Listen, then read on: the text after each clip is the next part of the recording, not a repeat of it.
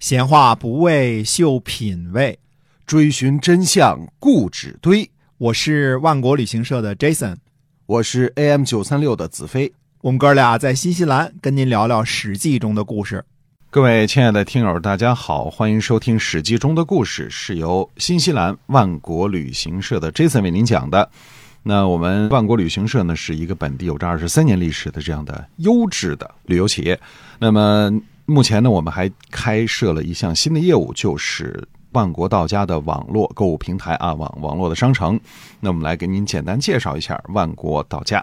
是的，因为现在国际旅游没法开展，所以我们也带货啊，把新西兰最优质的牛羊肉和海产品，嗯啊，海鲜，对，放在线上啊，大家只要在微信当中搜索“万国到家”啊，就可以微信支付，快递到您的家里。没错啊，您呢买着好东西，嗯，也支援一下我们，哎，非常的感谢，谢谢。没错哈，谢谢大家。我们以前是把新西兰的这个好的景点啊，好的风景介绍给大家。现在呢，我们还给您介绍新西兰好的这个以食品。前也是把美食推荐给啊，也有哈，我我们这个哎，我们的旅行团也有也有美美食哈。对，嗯三文鱼啊，这个哎烤羊腿啊，对对龙虾呀啊什么的啊，特别棒哈。哎那么搜索一下，在微信里边搜索“万国到家”，然后呢，你就可以进里边看一下啊，看一下我们的商城有什么好东西。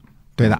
好的，那我们接着讲《史记》中的故事啊。嗯公元前二百六十六年，范雎上位之后，制定了远交近攻的国策，嗯主要打击目标是韩国，其次是魏国。魏国的信陵君看透了秦国的谋略，主张与韩国和赵国一起合纵，抗击秦国。这时候呢，赵国最强，魏国呢相对来说弱一点，韩国最弱。嗯韩国虽然最弱呢，却是抗击秦国的最前线，嗯因为和秦国接壤的面积最多。啊，所以韩国它是在远交近攻这个政策之下呢，是首当其冲的哈。是的嗯历史上呢，被苏秦列传和张仪列传所误导，所以以为呢，战国以来一直天下的格局都是纵向的联合抗秦，以及横向的各国和秦国的联合，即所谓的合纵和连横。殊不知呢，真正意义上的合纵和连横。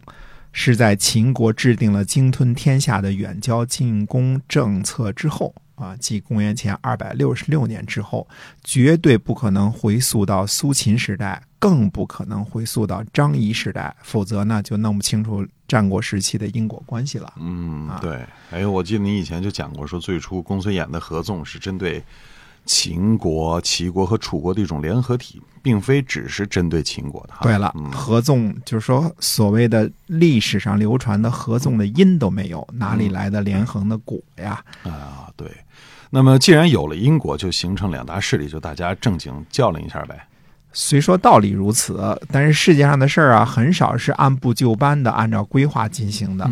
呃，关键在于呢，秦国现在是大家的对立面，有些人，比如说信陵君已经认识到了，嗯啊所以很积极。赵王呢和魏王都是被劝说的，呃，远没有意识到问题的严重性，特别是赵王。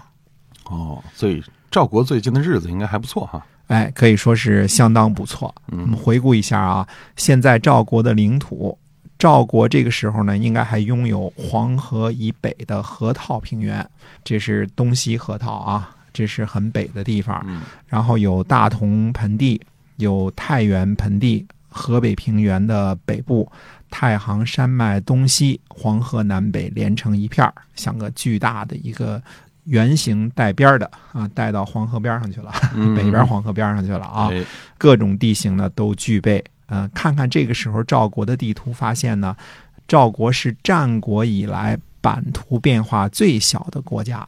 有变化呢，也是基本上去拿别人的东西，比如说抢一些齐国的和原来宋国的土地等等啊。呃，赵国呢还和韩魏共同拥有上党的一部分。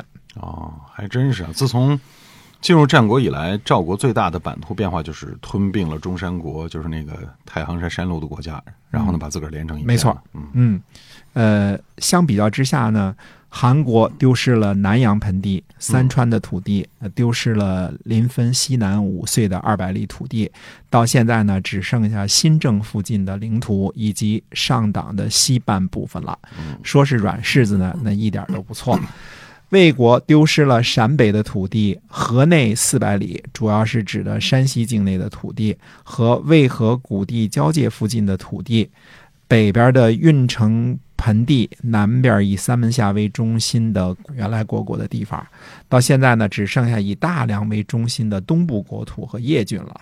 哦，呃，楚国呢，嗯、西部的国土丧失殆尽，就剩下浙江、江苏以及河南和安徽的一些国土了，国都都迁迁到陈了嘛。嗯嗯，迁都了。那么秦国他攻下了这么多国土之后，已经变成当时第一大国了吧？从国土面积上来讲，是的啊，战国早期呢，楚国占有差不多南边半个中国。现在是呢，秦国占领了西部半壁江山，以关中平原为中心。秦国左上拥有陇西高原和陇东高原，北边的陕北高原，右上的临汾盆地和运城盆地，东部的三川，右下的南阳盆地和江汉平原，南边的秦巴谷地和左下的四川盆地，接近当时天下文明世界的国土面积一半。那人家秦国都这样了，那六国之间还互相掐，他没有感觉到危机吗？哎，我们这回说一个犯错的故事。嗯，这个错呢是痤疮的错啊，嗯这